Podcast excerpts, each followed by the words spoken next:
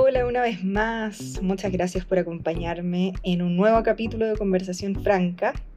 Les saluda Javiera Mengual, fundadora y directora de Franca.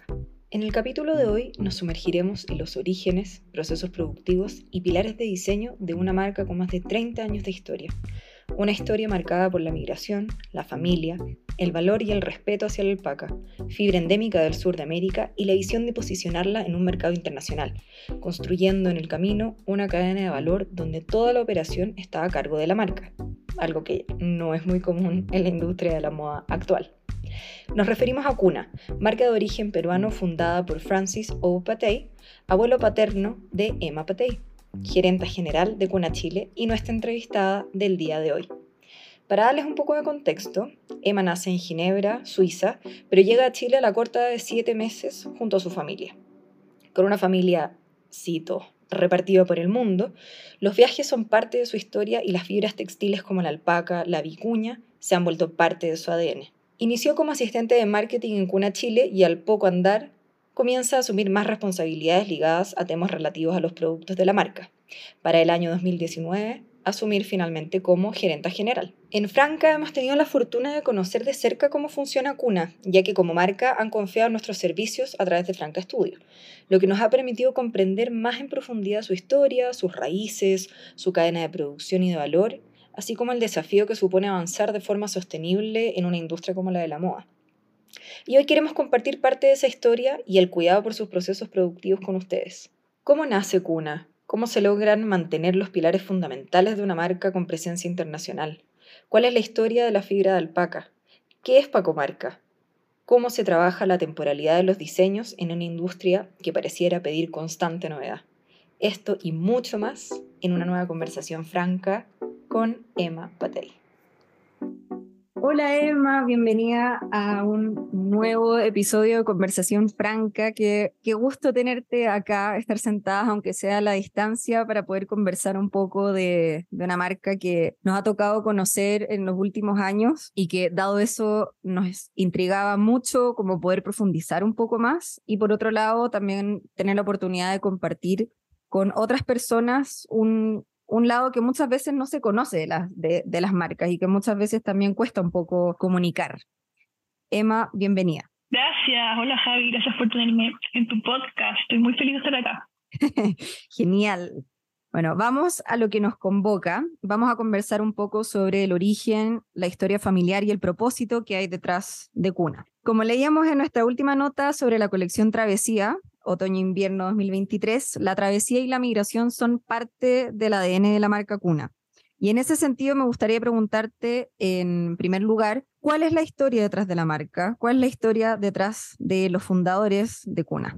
Es una gran historia, una historia bien bonita. Todo parte con mi abuelo paterno, Francis, que es suizo. Llegó a Perú en el año 50 eh, trabajando primero para otro tipo de empresas hasta que llegó a Arequipa y mm, entró como en el círculo de los ingleses que vienen de Arequipa, que estaban en la industria lanera. Y, mm, y, ahí empezó a descubrir un poco este tema textil y hasta que encontró la alpaca, que estaba siendo súper poco explotada en Perú. Estaba como, no estaba así como siendo la fibra principal de, de, del país o de la ciudad. Entonces lo que hizo él junto a otros socios fue eh, empezar a estudiar un poquito esta industria y, y, entendió un poco el proceso que había, que había muchos canales eh, entre medio de la, gente que exportaba la fibra y los alpaqueros, los que producían.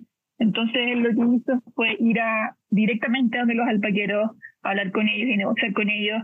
Y así fue creciendo hasta que empezó a exportar la fibra a Europa, eh, a las mejores hilanderías del mundo, en Italia, también saltándose varios pasos entre medio para ahorrar costos y para hacer la venta mucho más directa.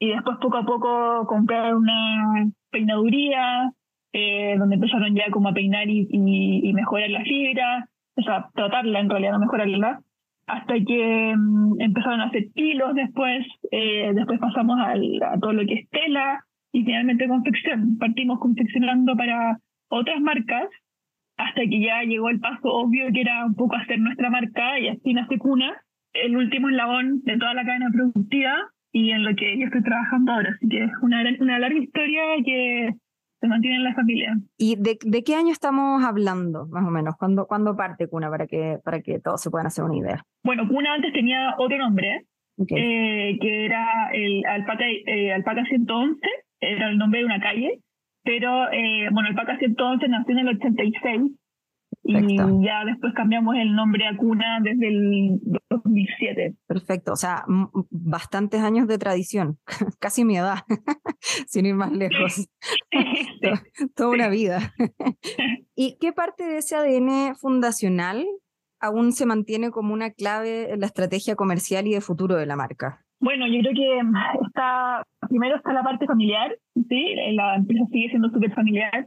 Eh, eh, y también yo creo que se mantiene la, la, esencia en términos de, de querer mantener la, la, el espíritu andino en las prendas y poder comunicar a través de la alpaca la identidad que tenemos en los Andes con los camélidos eh, hacia otros países y otros continentes que seguramente no tienen idea o no tienen ni idea, la alpaca ya está mundialmente conocida, pero en aquella época no era tan conocida, así que yo creo que así se mantiene. Han sido como actores, o al menos tu abuelo fue como un actor bastante clave, me da la sensación, en, en posicionar el, la fibra. Sí, fue uno de los pioneros, de hecho, de mostrar la, de, posicionar la fibra en eh, Europa, obviamente con socios y con agentes de venta importantes que teníamos en, en, Italia especialmente, y ellos dos hicieron, o sea, bueno, y mucha gente más en realidad hicieron todo este trabajo para posicionar la alpaca dentro de las fibras más top eh, en el textil natural. Así que sí, muy bien importante. Tremendo orgullo. Y en la colección Eden, eh, por, por así siguiendo como con, con esta idea de, de, de, lo familiar, por ejemplo, en la colección Eden, por mostrar, o sea, por mencionar solo alguna, veíamos que tu, tía era quien diseñaba a mano las mariposas y los detalles de todas las estolas. La colección Expressions, perdón, se realizó en colaboración con el artista Leo Ugarte, quien era muy cercano a tu abuelo. Y así podríamos seguir mencionando eh, tantas otras colecciones donde lo familiar, donde lo cercano, el trabajo colaborativo se va plasmando en las prendas. Y en ese sentido, ¿cuánto hay de familiar en Cuna? ¿Cuánto de eso familiar queda plasmado en cada colección? Eh, en temas más como de administración y, y como el trabajo del día a día es súper familiar. Obviamente tenemos, hay mucha gente trabajando en este proceso, eh, pero yo estoy metida, por ejemplo, en Cuna, en Chile. Una prima, mi prima está metida en Cuna Perú, o sea, trabajando para Cuna Perú. Mi, mi tía es la diseñadora y mi tío ya es como el, el gerente del holding, okay. el presidente del holding. Entonces hay harto, pero en temas de diseño, la verdad es que sí, justamente, o sea, bueno, siendo mi tía diseñadora, está su, su mano plasmada en la, en la prenda, pero igual hacemos al final, igual Cuna tiene que seguir un poco las tendencias normales, o sea, como mundiales de la moda, okay. y mm, seguir con eso manteniendo la esencia. Nosotros podemos opinar, obviamente, podemos dar propuestas, por ejemplo, el manto que hicimos, eh, el manto chileno que hicimos en el año pasado, eh, fue idea nuestra, o sea, de nosotros, con mi papá, yo con mi papá. Claro, Cuna Chile propone esta idea. Claro, y uno puede también, si quiere, podríamos opinar en, en, Perú, pero pero en realidad se trabaja mucho más profesional, no es tan, no es tan como que quiero hacer esto y se hace, sino que hay un proceso totalmente profesional, hay un equipo de diseño grande que estudia las tendencias que y todo eso siempre respetando la esencia y, y la, la imagen de cuna, obviamente. Me imagino que eso es un proceso difícil porque, o sea, es sabido y es como caso de estudio que las empresas familiares tienen desafíos súper particulares de cómo mantienen, eh, o sea, de cómo mantener ese, o sea, como ese sentido de pertenencia por alguna parte, de, o sea, por, un, por una parte, pero por otro lado con profesionalizar y poder, y que esa profesionalización te permita eh, tener un negocio rentable, tener un negocio que se va actualizando, eh, y en ese sentido da la sensación de que Cuna, claro, ha, lo, ha logrado a la fecha, considerando los 37 años de trayectoria que tiene, como de ir eh, conjugando esta, esta, estas piezas de alguna forma. Sí, de todas maneras. O sea, es que yo creo que también la, la, la, empresa, cuando mi abuelo empezó con la empresa textil, siempre lo he visto también con el objetivo y un poco la visión de trabajar de manera respetuosa con el medio ambiente. Mm. Eh, y es algo que no solamente yo creo un valor empresarial, sino que es un valor familiar bien fuerte. Eh, tenemos la suerte de que estamos todos muy alineados con eso, somos mm. todos súper pro de, de, hacer las cosas. Eh, siempre hablamos del lujo nosotros, pero del lujo de una palabra mucho más linda, no el lujo ostentoso, sino que el lujo de poder eh, contar con prenda natural, de poder estar eh, mucho más conectado con la gente que, los alpaqueros que viven en la montaña, ir a verlos, ir a ver mm. los animales, o sea, para nosotros eso es el verdadero lujo, estar mucho más en contacto con la naturaleza y, y poder hacer eso a través de prendas, que es algo que al final se usa todos los días, mm. eh, o sea, estamos totalmente alineados y es muy lindo y, y, gracias a eso yo creo que hemos podido mantener una armonía y un trabajo efectivo en, mantener la esencia familiar eh, dentro de la marca. Perfecto. Y en ese, antes mencionabas la palabra de los valores y en ese sentido también a mí se me viene a la cabeza como el propósito de, de, la marca. Eh, como una marca que eh, nace hace ya varios años atrás con, con en el fondo crece, va creciendo, que hoy es una marca internacional como Cuna, ¿cómo logra mantener esos pilares fundamentales eh, en este proceso de crecimiento y mantener y como cuidar este propósito de marca? Y bueno, si me pudieras también como eh, explicar en tus propias palabras cuál crees tú que son los, qué es el propósito de, Cuna o cuáles son los valores fundamentales que, que ustedes tienen. En mis palabras, eh, yo diría que Cuna es una marca que tiene como propósito educar a la gente eh, y concientizar sobre lo buena calidad que puede ser una fina natural, de que es importante invertir en prendas de calidad y que también en mostrar eh, los procesos que hay detrás de cada prenda, no solamente llegar y comprar una prenda, o sea, cuando uno compra una prenda está comprando toda una cadena de procesos que es bien bonita, que nace de la montaña y que llega a tu casa, o sea, eh, y siempre lo comparo con, con la industria del vino, que el mm. vino nace de una uva en un campo, que tú te lo imaginas como una parra, así como una parra con uva, y mm. después llega a tu casa o a tu mesa una, botella premium eh, con el vino más rico que se disfruta, es lo mismo. Eh, y los cambios, bueno, los cambios son inevitables, especialmente hoy que estamos cada vez más rápido, hay que adaptarse hay que adaptarse, pero quizás con eh, formas de comunicación, con canales de venta, eh, con diseño puede ser, pero siempre hay que mantener la esencia y el espíritu que nosotros queremos mostrar, que es también eh, mostrar el potencial que hay en Sudamérica mm. del textil y de la calidad que podemos llegar a producir.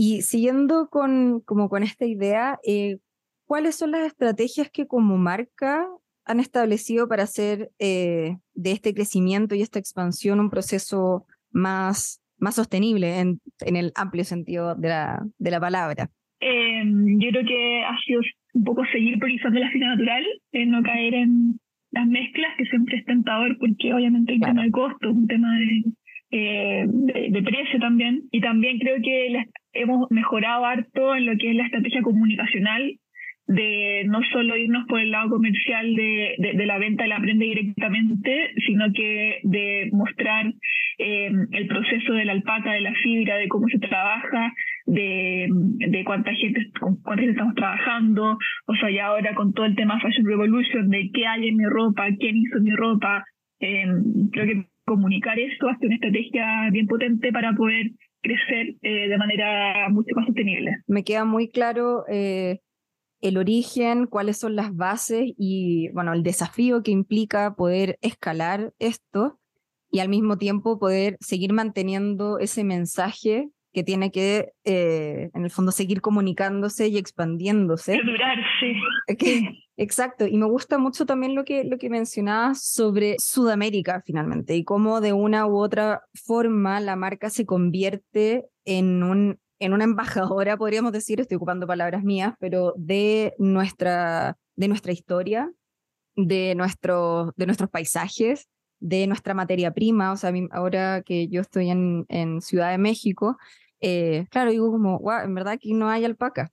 Eso es algo sudamericano, eso es algo como nuestro, de nuestras montañas. Eh, eh, entonces también me parece súper interesante cómo cómo van llevando ese, ese mensaje. Y también no deja de ser curioso que sea tu abuelo de, extranjero el que ve ese potencial en Sudamérica y que finalmente se convierte como en un exportador de esta, de esta cultura y de estas materias primas. Claro, sí, bueno, eso pasa. yo creo que pasa que uno viviendo en un lugar o eh, lo ve todo normal y común hasta que llega alguien que lo ve de afuera y, lo ve. Pero lo bueno de mi abuelo, o sea, bueno, viene un poco de cerca, pero eh, es que es que eh, lo vio y lo hizo manteniendo la esencia peruana. Como que no, no trató de hacerlo como versión europea, ni, mm. ni o sea, como que quiso mantener esa esencia andina que como tú dices, los camellos son de Sudamérica, entonces eh, eso también es bien importante destacar, porque si no, obviamente puede llegar otra persona y, o sea, robarse un poco la identidad del animal y hacer totalmente otra cosa, pero se logró mantener y es el trabajo que estamos haciendo día a día. Y ahora me gustaría que pudiéramos profundizar en el protagonismo que tienen las fibras en, en cuna y en los procesos detrás de, las, de cada una de sus prendas. Quisiera poner en contexto que, bueno, una colección cuna implica meses de trabajo. Cuéntanos un poquito más sobre el proceso detrás de una colección. ¿Cómo parte y cómo termina en un perchero? Bueno, nosotros tenemos eh, dos colecciones al año, eh, Fall Winter y Spring Summer. Este año justo hicimos una tercera, que fue un pre-Fall Winter, eh, para adelantar un poquito el invierno. Y el proceso básicamente es primero hay que buscar la inspiración, en qué quieres inspirarte con la colección. Siempre buscamos algo que sea flora fauna o alguna cultura eh, andina. Eh, este año, por ejemplo, Travesía, eh, la colección está inspirada en la travesía que, que hizo la alpaca migrando desde la costa hasta la montaña. Y luego se hace una elección de colores que vayan combinados con el, este contexto que estamos hablando, esta inspiración, y finalmente se diseñan las prendas y se fabrican. ¿Y qué, en términos ya como de, de, de proceso propiamente tal, eh, ya tienen el concepto, tienen los colores, etcétera, toda la producción se hace en sus instalaciones? Sí, eh, tenemos toda la, todas nuestras oficinas, el headquarters y la fábrica está en Arequipa, las, tanto las fábricas de tops como hilados, como tela, como confección, o sea, todo el proceso está en la ciudad de Arequipa, así que ahí hacemos todo. ¿Y los principales canales de venta que ustedes tienen para sus productos son, por ejemplo, hablando de Cuna Chile? Eh, tienda física, eh, que tenemos siete en Chile y vamos a tener ahora una octava en Puerto Aras eh, próximamente. Y también tenemos punto de venta en la página web. Perfecto. En cunastores.com slash Chile. maravilloso. Más allá de la, de la calidad y la las características que pueda tener un producto, la fibra de alpaca es una fibra que, como ya conversamos un poco en, la primera cápsula, en este, en este, primer episodio que hicimos en conjunto, es una fibra que tiene bastante historia. Tú acabas de mencionar también que hay como una, toda una migración de, del animal. Em, y bueno, proviene de un contexto, contexto perdón, específico, Sudamérica. ¿Cuál es la historia, ya como para no estar ahí spoileando, en tus palabras, eh, cuál es la historia de la fibra de alpaca y qué la hace posicionarse como una de las mejores fibras a nivel mundial finalmente? Eh, la alpaca, bueno, es un animal camello, ¿verdad? Que vive en los Andes ahora. Antes vivía en la costa y fue migrando a poco con, junto con las llegadas de nuevas civilizaciones y, y que la gente, que como le gustaba la alpaca, eh, se la llevaban consigo hacia la montaña. Pero el uso de la alpaca eh, empezó, dice la historia, desde antes de la cultura, de la cultura incaica, o sea, los paracas, etcétera. Y, ahí ya usaban eh, la alpaca para, bueno, carne y para hilado. Y después se fue sofisticando cada vez más el uso. Eh, los incas también lo usaban, un montón, eh, no solamente en prendas, sino que también los quipus, que son estos eh, nudos que se hacían para hacer un sistema de conteo del ganado. Y luego, cuando llegaron los españoles, los, descubrieron, o sea, bueno, no lo descubrieron, pero lo vieron y, empezaron a, también a ver las bondades de, la alpaca como, como fibra. Pero también está, hay todo un tema de, de lo que es el animal, eh, de cómo, de, o sea, de por qué el animal es tan, tan bueno en términos textiles de, y por qué se posiciona como una de las mejores fibras. Y eso es porque la alpaca eh, bueno, primero es hipoalergénica, segundo te mantiene la temperatura corporal, o sea, no, no te da ni mucho calor ni mucho frío, sino que te mantiene tu propia temperatura corporal, lo cual es exquisito, o sea, ponerse un, estar en invierno con un abrigo delgado de alpaca es perfecto, o sea, en vez de estar con, con una parca grande o, o como con cinco capas de ropa, es mucho más rico estar allí, eso pasa en realidad en cualquier natural, pero la alpaca también puede ser más delgadita. Y también hay temas del animal propiamente tal, que es un animal súper respetuoso con su medio ambiente, porque, por ejemplo, cuando come eh, no, no arranca la raíz de, de, la, de, la, de lo que está comiendo, entonces no, se causa tanta erosión como las ovejas, por ejemplo, las cabras.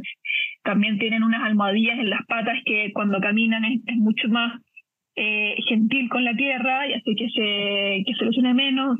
Y después, por ejemplo, no sé, pues la lana tiene la lanolina que hace una contaminación del agua impresionante y la alpaca tiene mucho menos grasa en su, en su fibra, entonces mm. necesitas menos agua para poder eh, lavarla. Y eh, otra cosa que tiene la alpaca que no tiene otras fibras es que hay por lo menos nueve colores eh, naturales de la alpaca y se llega más o menos como a 22 tonalidades. Entonces puedes hacer muchos colores sin necesidad de teñir y eso em, es increíble. O sea, imagínate todos los colores desde negro a blanco, pasando por todos los cafés y los grises. O sea, se pueden hacer cosas preciosas sin necesidad de teñido. Es una tremenda oportunidad en, como en el contexto actual en el que nos, nos encontramos finalmente. La alpaca ha sido como la fibra insignia, podríamos decir, em, de cuna, eh, pero también trabajan con otras fibras que son, que son únicas, como por ejemplo la vicuña, la fibra también del guanaco, de la alpaca suri. ¿Podrías contarnos un poco más sobre esas eh, fibras que son menos conocidas y también contarnos por qué es una materialidad como tan extraordinaria? Sí, por ejemplo, en la, en la alpaca, en realidad hay dos tipos, existen dos tipos de alpaca, que es la guacaya y la suri. La guacaya es la más conocida, que es como que tiene el pelo más ruliente más esponjoso, y la suri es una alpaca que tiene el pelo mucho más largo, es como más pipi, se ve como una alpaca pipi, y se notan las prendas porque tiene muchísimo más brillo, pero también hay mucho menos cantidad. Eh, entonces, la alpaca suri y la, alpaca guacaya son en realidad misma calidad, eh, solamente que tienen como un look and feel diferente, pero sigue siendo un poco la misma calidad. Y después tenemos el guanaco y la vicuña, que ya son más finas. El guanaco es más fino que, que la alpaca, pero después tenemos la vicuña, que es la fina natural más fina del mundo. Y esto también es una historia tan linda, increíble. Eh, la vicuña es un animal salvaje en Perú, no se puede domesticar porque si no se estresa. Estuvo en peligro de extinción eh, por muchos años, no, no, me acuerdo en este minuto la fecha exacta, y el gobierno hizo todo un programa para protegerla. Eh, entonces, porque la gente la estaba matando eh, para tener la fibra y, y, poder venderla, pero en verdad no es necesario matar al animal. Entonces, lo que se hace ahora es que hay obviamente algunas empresas autorizadas para trabajar la alpaca, perdón, la vicuña, y lo lindo es que se hace una ceremonia de los caica que se llama el chacu, donde la gente se toma en las manos con una con unas como telas de colores, como banderines de colores, eh, y van encerrando a las a las vicuñas en, en, su medio, se las van buscando y las van como eh, recolectando para poder esquilarlas. Pero la vicuña, por ejemplo, cuando uno habla de, la, de que es la más fina del mundo, eh, se refiere literalmente a la finura de la, de, de la fibra. O sea, nosotros medimos o sea, la fibra se mide en micrones, que es la milésima parte de un milímetro, o sea, así de chico. Y la, de, y la alpaca, por ejemplo, va de 30 a 16 micrones, siendo 16 ya así extremadamente fino. Eh, y la vicuña ya está en 12, 14. Entonces, es la más fina de todos los animales del mundo. Y solamente uno solamente puede sacar, eh, creo que como 170 gramos por animal cada dos años, o sea, súper eh, es súper escasa y como es tan fina además hay que hacer eh, varios procesos a mano para que no se rompa la fibra. Perfecto. Entonces, eh, por eso los incas le llamaban el oro de los Andes y que solamente las vírgenes del sol podían trabajar la, la vicuña, así que es una historia bien, bien bonita. Sí, y esa, esa finura eh, que, que me comentas, o sea, tiene como un correlato físico, que es realmente es la fibra más fina, pero ¿qué características también le confiere a una prenda cuando ya empiezas a trabajar con una fibra de esas características? Lo que pasa con eso es que eh, te da el mismo calor que te puede dar otra fibra, pero mucho más suave, mucho más liviano y con un brillo y color extraordinario. O sea, es realmente impresionante. Bueno, en la fibra natural lo que más se busca es la liviandad y el brillo y la suavidad. Son las tres mm. cosas que uno busca más. Uno no quiere ponerse algo que te pique o que se vea como opaco y eh, o, o, que esté como se sienta muy pesado. Entonces la vicuña es muy delgadita, muy abrigada y, y tiene un brillo que ninguna otra fibra puede llegar a ese nivel de brillo. Es espectacular. Sí, me acuerdo de haber ido a la tienda mm, que está en Alonso de Córdoba y como el, la sección donde está había un, un, no, o, sea, no sé, o en un, en un manto, no una recuerdo. Capa. Una capa, sí, que tenía un brillo, pero realmente espectacular, es como, es, es bien especial. Y que te mostré también la capa igual, pero en alpaca, ¿te acordáis? Sí. Como para que la viera ahí lado a lado y es, es como, no es, no es tan obvio, pero una vez que uno empieza como a tocar y a entrar mm. realmente en el detalle, empezáis a sentirlo, y ya, o sea, la vista sí es bastante obvio, pero hay que tener igual un tacto especial, o sea, igual claro. hablando de micrones, no es como, no todos tienen la, la, la, la, fineza en la mano de sentir el micronaje, pero, pero es impactante. En general, ustedes también priorizan el uso de fibras naturales en general, ¿no? Todos los productos que tenemos, el mayor porcentaje de su fibra es natural, a veces tenemos que usar un poco de sintético por temas de estructura, eh, para los abrigos quizás como para la forma un poco, eh, y también usamos eh, seda. En algunas ocasiones tenemos una mezcla bien bonita que le llamamos baby seda, que es 70% baby alpaca y 30% seda. Por ejemplo, las de la Expression son de esa materialidad. Es una materialidad muy liviana, finita, calentita y se ve súper linda también. La seda también te otorga un brillo Mm. adicional a las prendas que tienen alpaca. Y ahora, como profundizando en el, en el proceso de cuna, me gustaría que nos contaras un poco más de Pacomarca. Yo creo que ese es como un eslabón en la cadena que pocas personas conocen y que mm, a mí al menos me parece uno de los más eh, interesantes. ¿Qué es Pacomarca? Pacomarca es un, un centro, un, un fondo, un campo eh, donde hacemos estudios de mejora genética para las alpacas. Entonces tenemos nuestras alpacas ahí eh, y las vamos cruzando, ¿verdad? Eh, los mejores genes con los mejores genes para ir mejorando la fibra. O sea, significa que queremos mejor, tener una fibra más fina o de mejor calidad, etcétera. Y lo que se hace ahí es que, obviamente, esos estudios se comparten a la industria para poder generar una mayor sostenibilidad y contribuir en este, en este ámbito a, a la sociedad y a la comunidad alpaquera y eh, los estudios que van haciendo y las mejoras que van haciendo también se los comunican eh, a los alpaqueros para que ellos puedan también producir eh, o criar en realidad alpacas con mejor fibra, por ende van a tener mejores pagos, o sea, van a poder cobrar más por la fibra que ellos tienen. Perfecto. Y no eso, también hacen eh, por ejemplo, está el esquila, que donde eh, hay nuevas técnicas para esquilar al animal que sea más rápido, para estresarlo menos y que el animal esté menos tiempo eh, sometido a ese proceso, que obviamente igual genera estrés, que también se le comparte a estos alpaqueros para que puedan usar las técnicas. Es bien bonito el, el proceso, o sea, y por ejemplo, Paco Marca hizo un proyecto con Cuna que fue muy lindo porque la alpaca, por ejemplo, obviamente como alpaquero te conviene criar alpacas blancas, ¿verdad? eh, porque es el color que más fácil se puede tener. Obviamente, si tú cruzas una alpaca blanca con otra alpaca blanca, igual te puede salir una café, porque el abuelo puede ser café o etcétera. Entonces, lo que estaba pasando es que las alpacas negras estaban siendo totalmente eh, olvidadas y ya nadie las quería porque no se vendía. Y lo que hizo Paco Marca fue un proyecto que se llama Placa Alpaca, Eso es criar, eso es criar eh, alpacas negras, que hacer cruzas para que nazcan negras. Y mm, con Cuna hicimos una colección que se llama Placa Alpaca, que está hecha con eh, fina natural negra 100%. Y es súper linda. Eh, el negro es un color difícil de obtener.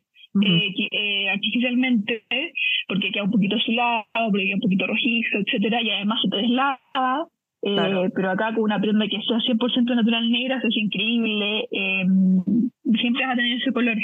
Así que es bien bonito. ¿Cuál es la, como, la historia de, de, de Paco Marca? ¿Por qué, ¿Por qué nace este centro como de investigación? Creo que nació por efectivamente tratar de mejorar, o sea, fue con ese objetivo, siempre. Okay. De mejorar la, la fibra, hacer como hacer el estudio genético y y trazando también las alpacas que, o sea, o sea, trazando las alpacas que tienen los mejores genes y que hace que tengan mejores genes y poder compartir esto con la industria. Perfecto. O sea, en ese sentido es como, suena como bastante mm, loco que, que, que, que exista este, este como centro de investigación, pero al mismo tiempo es como bastante obvio que, que, hay una preocupación por la fibra finalmente y por cómo, por, por cómo mejorarla, por cómo hacer, cómo generar las mejores condiciones, compartir esto con la industria. O sea, al final tiene como, te pregunto por el origen porque me suena a ratos como bien de avanzada eh, o como, como que tiene una lógica eh, que uno hoy le demanda un poco a la industria de la moda, como de investigar, de cómo se pueden generar mejoras, cómo puede generar el menor impacto, pero al mismo tiempo compartir esto con la industria, como que tiene una, una lógica que es como bien obvia, pero al mismo tiempo sorprende cuando uno lo escucha. También pasa en el mundo textil que, por ejemplo, la industria lanera la del cashmere es tan, pero tan grande comparada con la alpaca, que entre los alpaqueros tenemos que ayudarnos. O sea, em, eh, eh, la alpaca es realmente es una industria muy chica comparada con la lana y el cashmere. Entonces yo creo que todo lo que se pueda compartir para que la industria crezca es positivo para todos. Perfecto. eso es lo lindo de este programa. Y en ese sentido, em, ¿cómo se ha construido esa relación de confianza y de beneficio mutuo desde cuna con las y con los alpaqueros? Ahora que lo, que lo mencionaste. Bueno, em, primero ya ayudándolos con capacitaciones y entregándoles conocimiento y herramientas para que puedan ellos tener precios más justos, se genera una confianza de por sí. O sea, eh, los resultados de Paco Marca al final son para todos y, y los más beneficiados finalmente son ellos porque eh, van a tener un precio mucho mejor por su fibra, eh, van a saber cuidar mejor a sus animales. Eh, o sea, hay, hay muchísimas familias que viven de esto y son personas que eh, no, no han tenido una educación eh, tan formal como, como nosotros hemos tenido la suerte. Entonces, eh, poder ayudarlos en ese sentido es buenísimo y también les aseguramos un precio eh, justo. Se hacen también otro tipo de, ya es otro tema, pero otro tipo de actividades para, para poder fomentar esto. Eh, se hacen concursos, eh, entonces eh, es interesante. Es una buena relación la que hay. ¿Y cómo ese trabajo ha tenido impacto significativo en su estrategia, la estrategia de Cuna, digo, para avanzar en sostenibilidad como marca? Bueno, igual la, la, la industria está, textil está cada vez más exigente, está bien en términos de, de lo que tú decías antes, pues, de, querer saber, investigar, de hacerse las preguntas de, de dónde viene, de por qué, de cómo, dónde. Eh, y ahí nosotros entramos en todo lo que son las certificaciones. Eh, por ejemplo, ahora la certificación más como en boca es la certificación RAS, que es el Responsible Alpaca Sourcing. Y, y para uno tener la certificación RAS, tienes que ir donde los alpaqueros y ellos tienen que llevar un registro de miles de cosas, eh, de, hay que enseñarles eso y ellos a cambio reciben un precio aún mejor si es que su fibra certificada RAS.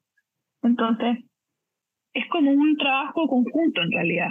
Eh, y esas estrategias eh, han ido ayudando también a que, a que Cuna como marca eh, tenga este, estos beneficios. Todavía el RAS está recién empezando, entonces todavía no tenemos, por ejemplo, prendas hechas con RAS en, en Cuna, ya vienen, eh, pero, pero se genera este lazo de confianza, aprendizaje, de contribuir juntos. Y de trabajar un poquito eh, de la mano con ellos, porque ellos también tienen su visión, nosotros tenemos la visión, pero de trabajar todos juntos para poder eh, levantar esta industria del alpaca. Perfecto. Y otro ámbito, podríamos decir, de la, de la producción también tiene que ver con las materias primas, con el hilado de las de la fibra, el tejido de las telas y también el teñido. O sea, en el fondo, muchos procesos son parte del gran proceso eh, productivo detrás de una, de una prenda, de una colección, y eso supone el uso de agua, supone muchas veces también el uso de productos químicos. Em, eh, por ejemplo, en etapas de teñido, etcétera. Em, ¿Cómo Cuna está enfrentando estos nuevos desafíos, tanto técnicos, sociales y medioambientales, que implican, en el fondo, plantearse desde una mirada más sostenible, que implica una producción y una confección más sostenible? Sí, bueno, es, complicado, no vamos a decir que es fácil y tampoco vamos a decir que todo lo que hace Cuna es sostenible, porque se, trata, hacemos todos los, eh, pero es un, largo proceso para poder llegar a eso. Em, lo que sí hacemos por ahora es que las fábricas usan bastante energía solar. Arequipa es una ciudad donde hay sol todo el año. Entonces se aprovecha mucho eso, por ejemplo, para calentar el agua para, las, eh, para el lavado de la alpaca, eh, etcétera. También tenemos, eh, usamos tinte, las tinturas que usamos para teñir el, el textil son todos certificados Ecotec, que también es una ayuda. Tratamos de reciclar el agua lo más posible y ahora estamos haciendo un proceso con, esto ya un poco técnico, que tampoco está tan claro, pero son unas bacterias que son capaces de desintegrar un químico que hay en el agua cuando se lava la alpaca para poder reutilizar esa agua. Perfecto. Entonces, y eso está, lo están estudiando, ahora estamos reciclando como un, no sé, 10% del agua, que es poco, pero eh, como se va a ir mejorando, eh, se espera llegar a un 80% del reciclaje del agua. Así que está buenísimo. También tenemos el tema de la trazabilidad, que eso es súper importante y no es tan fácil de hacer. Nosotros tenemos la suerte, como tenemos la cadena productiva completa, si bien las alpacas no son nuestras porque trabajamos con los alpaqueros, sí se puede trazar eh, por lote eh, de dónde viene tu, tu fibra. La, la, vicuña, por ejemplo, es 100% trazable. O sea, cada prenda de vicuña tiene su código que tú podrías saber de qué vicuña sale. Así que impresionante. Sí, eso es bastante atípico frente a otras marcas como en el escenario global. Al final uno se... Eh, eh, entiende hoy en día la industria de la moda como una industria muy deslocalizada, de mucha tercerización de, de todo finalmente. Y en el caso de Cuna es como bastante atípico porque ustedes tienen, como tú mencionabas, o sea, la cadena completa está dentro de casa de alguna forma. Eso me imagino que debe ser un gran desafío en, en, en, el escenario actual, o sea, mantener eso. Yo imagino que la tentación de, de tercerizar debe ser grande, pero em, supongo que así como viene con ciertos desafíos, también viene con ciertos beneficios. Eh, ¿Por qué han decidido mantener esa, esta estructura de esa, de esa forma? Porque tal como la marca Cuna en sí eh, busca mantener eh, esta esencia andina, o sea, la, la, mejor forma de hacerlo también es que el trabajo sea efectivamente en, en casa. O sea, em, Perú es un lugar, es un, es un país textil súper importante, enfocado en la alpaca, y quién mejor, o sea, no, nadie lo va a hacer mejor que los propios peruanos. Entonces, eh, creo que eh, el hecho de que esté todo hecho ahí mismo eh, es aún mejor y aporta más a la historia, o sea, le está dando empleo a la gente que en verdad trabaja la fibra, o sea, no y, y, la trabaja con mucho más orgullo que cualquier otra persona. Mm. Entonces yo creo que ahí es, importante también siempre tener en cuenta de dónde viene tu ropa, porque claro, o sea, yo no encuentro que sea malo que una prenda venga de China, depende obviamente el proceso y la fábrica, lo que sea, pero qué, qué, lindo es que uno pueda entregar empleo al mismo lugar, zona geográfica de donde viene tu fibra, y, de, y de aparte de lo que estáis comunicando como marca. Eh, creo que eso es, es bien importante. Sí, y me imagino que también tú lo mencionaste eh, anteriormente, que te da un cierto beneficio frente a conocer más tus procesos y poder desde ahí tener más información y en ese sentido tener una, mayor transparencia y trazabilidad para con tus clientes también. Sí, también, y, y no solamente en, el tema de los animales y las fibras, sino que en la gente, o sea, Uno puede ir a la fábrica a ver cómo, cómo funciona. Eso también es, bacano. O sea, imagínate que uno puede ir a ver cómo están haciendo tu prenda, porque hay tantos lugares que en verdad es oculto, que no puedes entrar, que, em, que nadie sabe qué está pasando dentro de la fábrica. Acá uno puede hablar directamente con la gente. Em, y, y, y nada, eso en realidad. Ya nos contaste que Cuna tiene eh, una historia de más de 30 años, por lo tanto ha visto cómo la industria de la moda ha cambiado. Y en ese sentido, ¿cómo ha sido para ustedes mantener la calidad y apuntar a ella ante un público que quizás está menos dispuesto a pagar por esa calidad y atemporalidad? O quizás esa es una percepción que uno tiene por cómo ve el mercado y ustedes se han enfrentado a otra cosa. No sé, cuéntanos. Eh, Sí, o sea, la industria de la moda ha cambiado y sigue cambiando y va a seguir cambiando. O sea, es, una, es un proceso eterno que nunca se va a acabar. Eh, pero Cuna ha apuntado a la temporalidad, eh, a tener modelos clásicos, mm. porque como son prendas que, te, que están bajo el buen cuidado, te pueden durar años de años de años, eh, no queremos un diseño que pase de moda. O sea, Cuna tampoco apunta a la moda de por sí. Eso sí, hemos ido mejorando eh, en temas de colores. Eh, tuvimos la colección Smart Knit, que es un poquito más atrevida, con cortes más eh, juveniles. Em, y también innovando un poco en el tipo de producto, por ejemplo, en las casacas de hombre que son más rellenas. Em, hemos hecho como pequeños cambios en lo que es el diseño y, la, en el mix de producto que se, que se propone pero siempre la prioridad va a ser la calidad y la temporalidad. Así que esos son nuestros pilares que no vamos a cambiar nunca. sí. Lo que siempre vamos a proteger. Y desde ahí como esa, esa idea de, de, lo heredable, de alguna forma, se me viene esa, esa palabra a la cabeza, que son como productos que no están pensados de una u otra manera para que lo uses solamente tú, sino que también lo puede usar otra persona, o sea, lo puede usar una hija o un hijo abuelo, o sea, eh, ya quisiera uno heredar una, un abrigo cuna. una joyita cuna. eh, bueno, sí, eso es lo lindo también. O sea, a mí lo que no encuentro nada más bacán ni nada más significativo que ponerte algo que tiene una historia.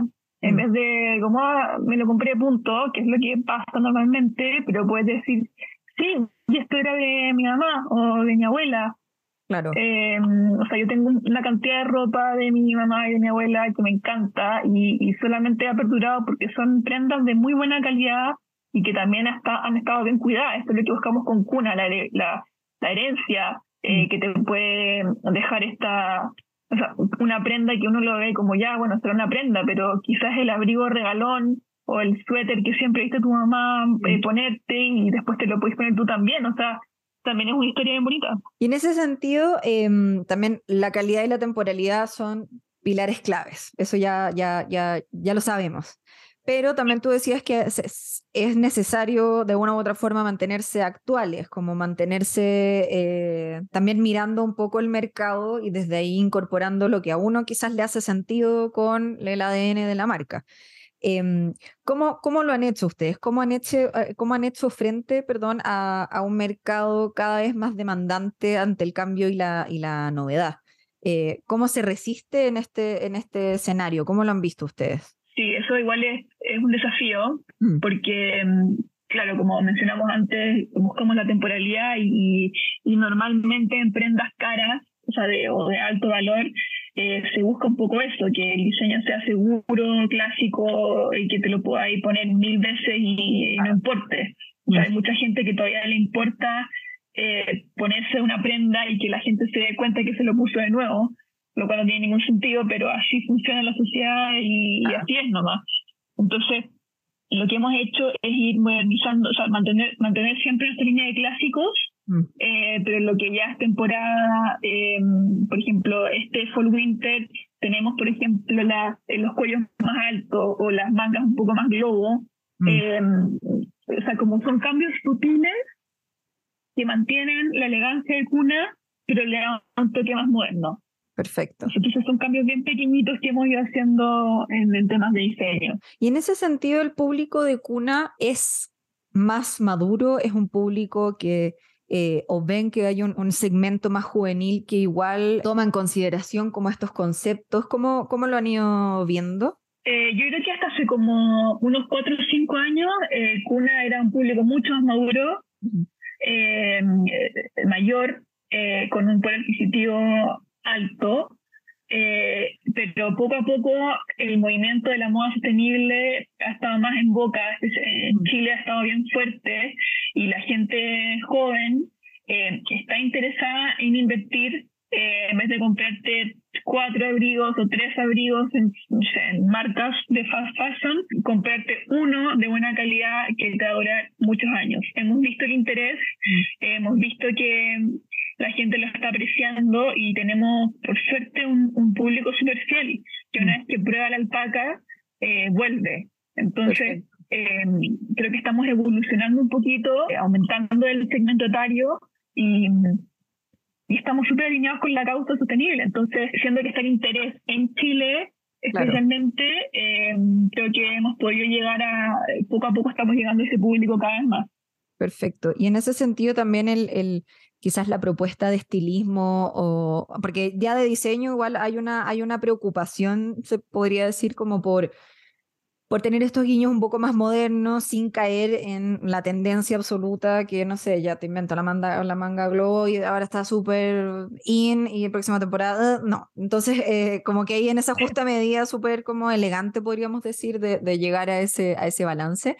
Y en términos también del estilismo o de, del cómo se presentan los productos, ¿cree, ¿crees que ha habido un cambio en cómo lo ha enfrentado la marca y que eso también tenga como un efecto con el público? Sí, eh, en temas de marketing, por ejemplo, las imágenes que usamos, siempre vamos a, estar también con el tema, con el como el background, o sea, como el fondo de la imagen o la ambientación siempre se va a mantener más o menos andino, mm. eh, pero igual estamos eh, agregando cada vez más también detalles modernos a las fotos, usando también modelos que sean más eh, normales, o sea, mm. como que antes era mucho más aspiracional, era un tema eh, no muy eh, impacto con el público que tenemos.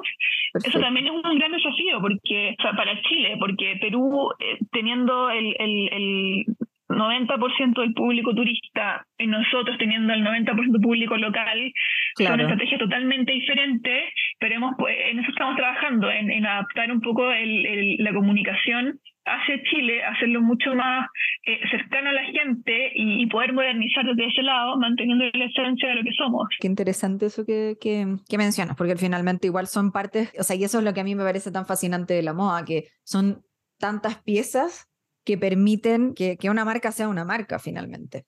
Bueno, y volviendo, volviendo a, a Cuna ahora desde de otro ángulo, tú nos mencionaste que los colores puros de la alpaca son 8 y que con distintas mezclas se pueden obtener más de 30 colores adicionales. Eh, y la colección Black and White nos deja ver esta gloria de lo multicolor en todo su, esplendor. Y son colores que finalmente nunca pasan de moda, muy alineado con la temporalidad que, conversábamos previamente. Y aquí mi pregunta, ¿cómo se trabaja en el fondo esta atemporalidad en cuna? ¿Es un pilar fundamental? Eh, sabemos que siempre hay que estar un poco eh, modernizándose, pero conservando esta, esta esencia. Pero ¿cómo, cómo se hace eso? Eh, hmm, yo creo que, o sea, primero con el diseño de los modelos, son cortes súper limpios y no hay nada como muy extrafalario en cuna, o sea, son, son cortes súper clásicos, eh, medidas clásicas y tiene un fitting también bien eh, pegado al hombro, o sea, como elegante y también con los colores, como decías tú, si bien tenemos varios productos que son teñidos, o sea, la fibra está teñida, también tenemos varios otros productos que son eh, color natural. Y creo que también hay colores que simplemente siempre van a estar. O sea, Chile es como el rey del negro, por ejemplo. Eh, y después tenemos todos los camel, todos los blancos, todos los grises, y nunca van a pasar de moda. Eh, y por ejemplo, yo personalmente soy fan de ponerme, soy fan de todos esos colores, también mi color es súper negro, pero con algún accesorio de color para poder como darle un poquito más el tono de la moda, quizás pero siempre mantener como la línea clásica. Yo creo que un poco así lo trabajamos. Black and white, eh, Black and White fue una cápsula pensada para Chile. O sea, em, Perfecto. sí, para, y también, bueno, porque también son colores eh, fáciles de usar. Y, mm. y, y, si algo no es fácil de usar, no lo vaya a usar. Eso pasa, o lo vaya a usar una o dos veces. Nosotros queremos que esta ropa la uses todo el tiempo, em, porque la calidad lo permite, además. Entonces, con eso trabajamos un poco la temporalidad, también un desafío, porque la gente quiere moda, pero hay que, hay que elegir las batallas. Totalmente. hay que un poco ver un poco, claro, como por qué línea vas a ir, porque no, uno no puede hacerlo todo.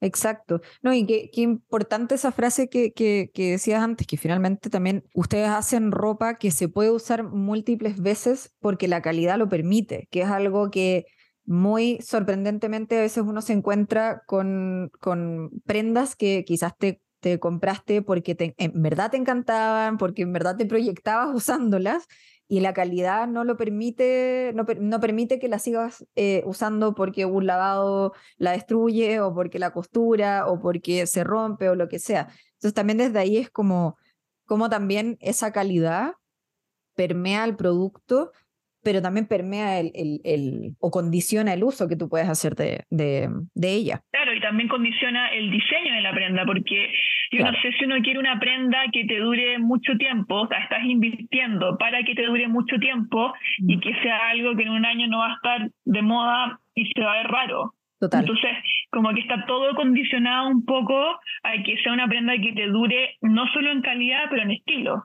Exacto. Entonces, eso es lo que estamos trabajando. Y ahora, Emma, ya para, para ir cerrando esta conversación, abriendo tu closet. Cuéntanos cuáles son tus prendas favoritas de cuna, las que tú tienes, y qué historia hay detrás de esas prendas. También tú previamente mencionaste como qué lindo es una, cuando una prenda en verdad tiene una historia, es, te, llegó de algún lado, has vivido cosas con ella, etc. Entonces, ¿cómo, ¿cómo vives tú eso con tus prendas cuna? Bueno, uh, tengo mi máximo favorito es un poncho que tengo, eh, es como una capa poncho, y es sin manga, y, pero es como un abrigo sin manga en realidad, y me encanta y es reversible, y me acuerdo de que estaba recién trabajando en cuna, y uno, o sea, siendo sincero, uno cuando, cuando entra a una tienda cuna, si no conoces la marca y ves la ropa colgada, es como, no, no, no te llama 100% la atención, es que no conoces el tema de las fibras. Entonces, cuando empecé a trabajar en cuna, me pasaba esto, y estaba en la tienda, me acuerdo, llegó una chica a probarse ropa, o sea, estaba comprando, y se probó ese poncho, y dije, qué cosa más espectacular. O sea, lo había visto colgado, pero nunca lo había pescado. Me lo compré y te juro que lo amo, lo uso, lo tengo por lo menos como hace cinco años, me encanta, me combina con todo, es exquisito, lo máximo. Y también tengo, eh, bueno, en verdad tengo varias cosas cunas, pero pero con historia también tengo un chaleco ahora que, chaleco hombre, que era de mi abuelo. Eh, mi abuelo falleció eh, el 2021 y mm, así que me robé su chaleco del taca, un chaleco típico hombre sin mangas, pero lindo, tan lindo y, y, es bacán poder como usar algo que, que era de él, o sea, más encima que es el que empezó todo esto. Claro. Eh, entonces me, me gusta mucho ese chaleco también. Ah, qué, qué lindas historias, ambas. Sí. Muchísimas gracias, Emma. Bueno, no sé si quieres eh, agregar algo más que sientas que se nos está eh, quedando fuera sobre cuna, su origen, procesos. Sí, yo quiero destacar también que, em, que cuando uno habla de moda y la sostenibilidad y la trazabilidad y todo eso, siempre siempre hablamos de, de, del proceso productivo de, ¿no? de las fábricas, de, de la confección, etcétera, y, se habla tan pocas veces de la fuerza de venta, mm. eh, y me refiero a, los vendedores, vendedoras, y, es tan importante también, o sea, ellas son las que te comunican al final, eh, le comunican al cliente toda esta historia, y nosotros en Cuna Chile tenemos... Eh, un equipo tan bueno y tan comprometido con la causa también, mm. que creo que vale la pena destacarlas eh, por el trabajo que han hecho y porque eh, ellas son al final las voceras más importantes de todo este proceso. Pero es que como uno no escucha sobre la fuerza de ventas cuando mm. habla de los procesos productivos y del, del, retail o de las marcas de lujo. Me parece bien un dato bien bien importante, así que no sé, como una invitación de que las marcas también hablen un poco eso. sí. de, esa parte del trabajo. Y, y de también, como tú decías al final, la fuerza de venta, o sea, las personas que venden los productos, que venden la ropa, son voceros de, de son voceros, son voceras de las marcas. Lo importante que efectivamente, o sea, ese, ese, ese compromiso solo se puede también lograr, yo creo, si es que se entiende la historia, si se entiende el propósito, si se comparten esos valores, si, se sintoniza como con, con la forma de hacer que también hay detrás para poder comunicarla eh, de una manera apropiada. Entonces es como, claro, no, no es solo alguien que está vendiendo la última moda, sino que se está, se está, se está eh, comunicando mucho más. O sea, igual es un canal de comunicación de una... Exacto, te está comunicando incluso una causa. O sea, no es solamente vender una prenda, como que, o sea, obviamente es parte del storytelling y todo lo que queráis hablar de marketing duro, pero pero nuestra marca lo cuida mucho, eh, le explicamos a las chicas todos estos procesos, obviamente, y yo creo que si alguien no se lo cree, eh, se nota. Entonces, eh, yo creo que el compromiso que hay acá es tan fuerte que, mm. que se logra eh, generar ese vínculo con los clientes incluso, y, pero me llama la atención lo poco que se comenta sobre ese eslabón en, en el mundo retail. Sí, es verdad, es un súper, un súper, súper buen punto. Buenísimo, Emma. Muchísimas gracias, no solo por, esta, por este último punto, sino por toda esta conversación. Y nada, espero que no sea la última. Ojalá que no, yo feliz de conversar con ustedes. Buenísimo, te mando un beso muy, muy grande a la distancia y estamos en contacto. Igual, estamos en contacto, un besito. Un abrazo.